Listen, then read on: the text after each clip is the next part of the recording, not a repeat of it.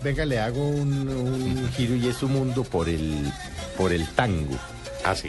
Yo nací en un barrio Porque tanquero. Usted nació en barrio tanguero, ¿no? Manrique, Manrique 348, segundo piso, ascensor. Es que eh, Javier se ríe mucho porque yo tuve un programa.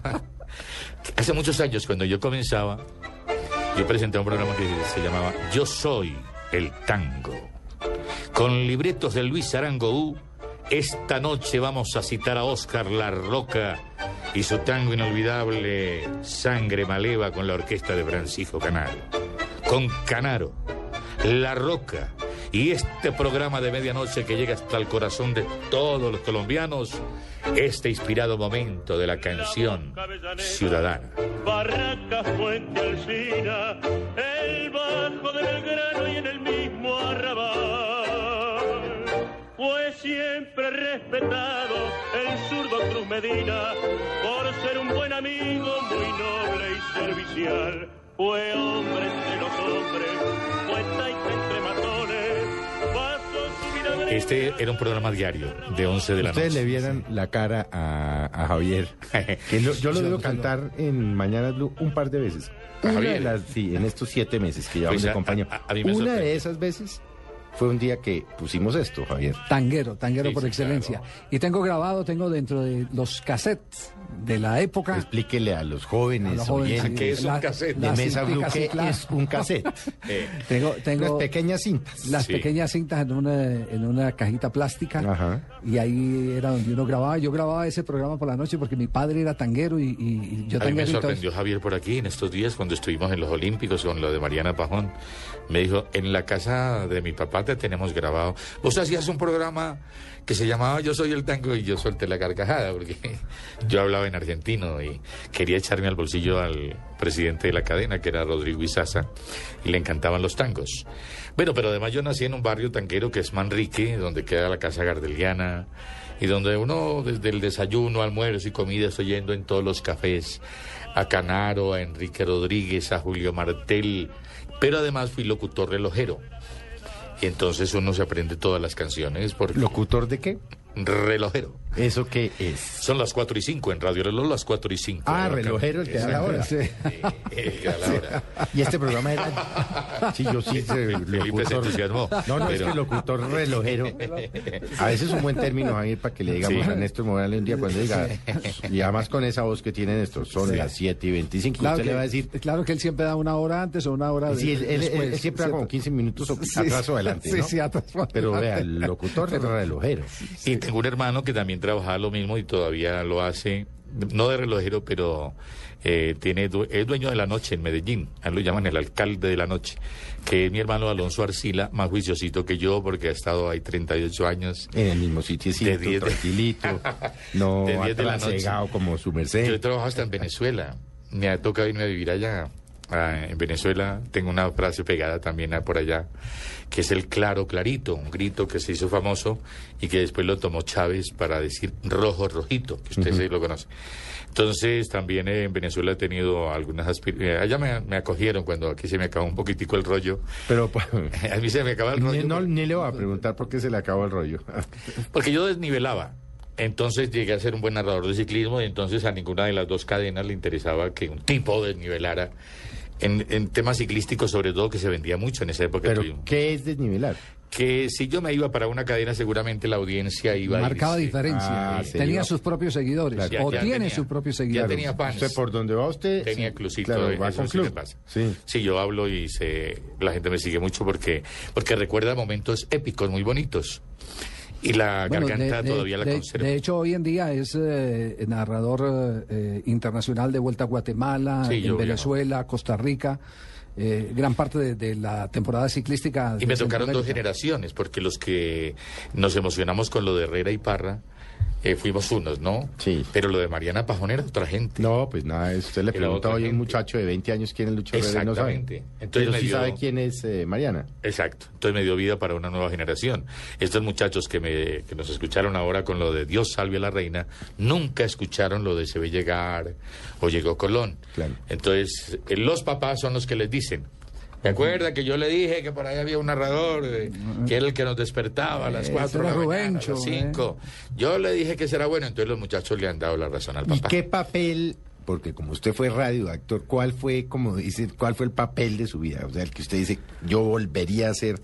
Es que radioteatro, obviamente los muchachos jóvenes no lo entienden, eso eran las radionovelas Yo hacía también que se tomaron, eran Sí, toda la tarde en las emisoras. Que no existían las telenovelas. No, no existía la Porque la televisión no estaba empezando nada. pues, las radionovelas tenían puentes levadizos, halcones, caballos, ruido, eh, se desiertos. abría, desierto, en cambio, la televisión. rotos, todo. Eres- La televisión era un cuarto cerrado, recuerde usted, Claro. a yo y tú, en fin, todo aquello, eran, no tenían exteriores. En cambio, la radio sí tenía exteriores. Teníamos los hermanos Villalobos, Cadir el Árabe, Calimán, que viajaba por todo el mundo, que Calimán fue de lo último que se hizo. Y yo trabajé en La Ley contra Lampa, que era un dramatizado diario sobre Los hombres de acción hacen la radio. Los hombres de acción hacen la radio y Todelar es radio de acción, era una frase. La ley contra el AMPA, que, era, que el presentador era Alfredo Materón Miller, una de las voces más lindas que ha dado. Y el texto decía, colombiana. siguiendo los pasos a las personas honestas, siempre hay un delincuente, pero entre estas y aquellos, la justicia vigila implacable. La ley, ley contra el AMPA. Y empezaba ya el dramatizado del atraco al banco del día, el secuestro del día, de las 10 de la mañana. De Es decir, nueve. los españoles se han perdido en La Guajira y ya estuvieran Y en, aquí. en la, la película, ya estuviera montada en radio. Pero además lo difícil que era, porque claro, ahorita Ricardo, nuestro productor, nos pone el caballo, el agua, el viento. Sí. Y eso está todo... Oiga.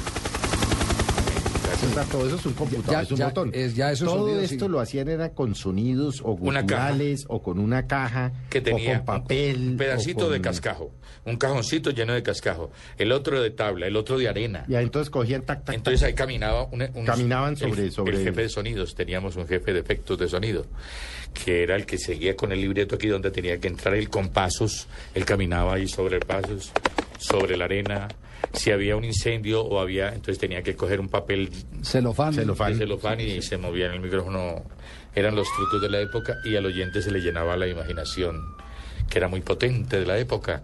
Entonces hay títulos que pasaron a la historia, El Gallardo Aventurero, Cadir el Árabe, eh, Felipe el Calabrés, Calimán, el hombre increíble. Calimán el Hombre Increíble, que viaticaba mucho. Charlie Poe.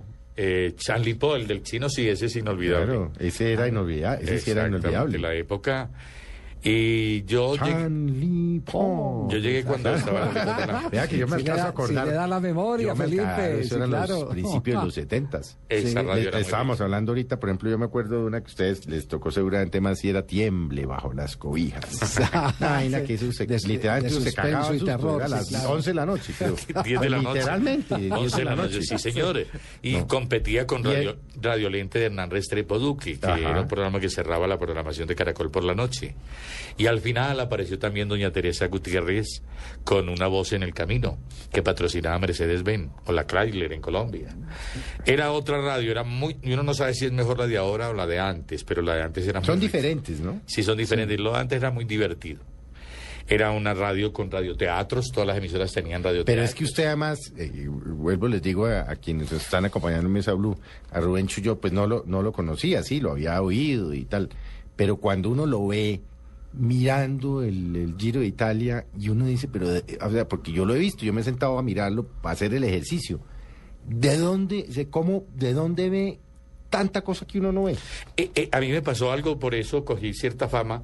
Entonces alguna vez estaba narrando la Dofina Liberé en el mes de junio y cayó un temporal de nieve en cerca Grenoble. Pero la gente no me creía porque como yo inventaba cositas y Arrastía se quedó aquí en Colombia. Julio Rastía. y Jaime Ortiz. Entonces, no puede ser, en esta temporada no puede estar nevando. Eso es falso. Este muchacho es capaz de inventar cualquier cosa. La nieve la tenés en la cabeza, pibe, me decía al aire. Y Jaime Ortiz me puso un disco de Fausto. He inventado tantas cosas que...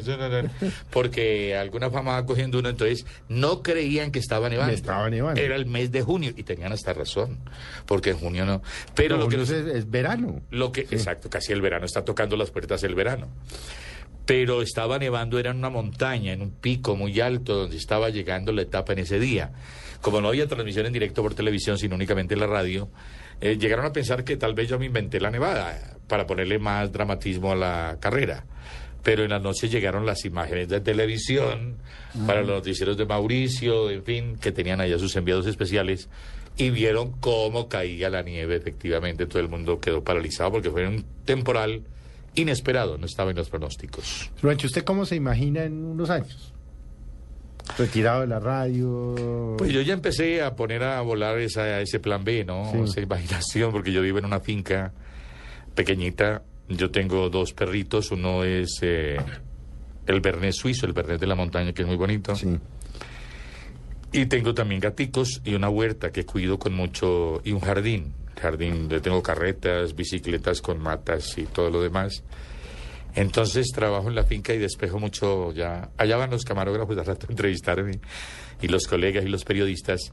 Pero estoy ya con buena salud buscando poder saltar a coger los limones, recojo las guayabas, tengo un árbol de feijoa que me está prendiendo lo más de bonito. Entonces yo creo que viendo en el espejo de otros colegas que se han demorado para... Es que eso es, Para es- marcharse. Es que se lo pregunto porque la clave del, del, del periodista, de todos, sin excepción, es saberse retirar a Sí, tiempo. y es muy difícil. Y hemos visto casos relativamente recientes como nuestro gran amigo, nuestro colega Juan Gozaín, un tipo relativamente joven. Sí.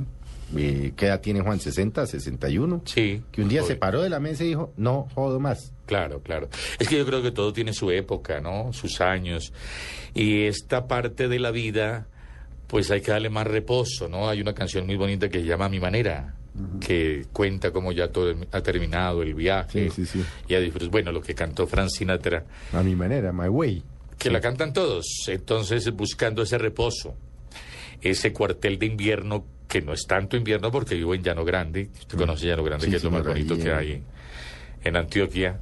Entonces tengo toda disposición. Tampoco es que estoy como un ermitaño por allá lejos, retirado de la No, no, civilización. tiene todo ahí. No, sí. tengo todo. Tengo la red, tengo internet, tengo to- todos los cables, tengo bicicleta, tengo moto, tengo el carro y entonces paso muy bueno. Con 10 mil pesos en el bolsillo paso como un millonario.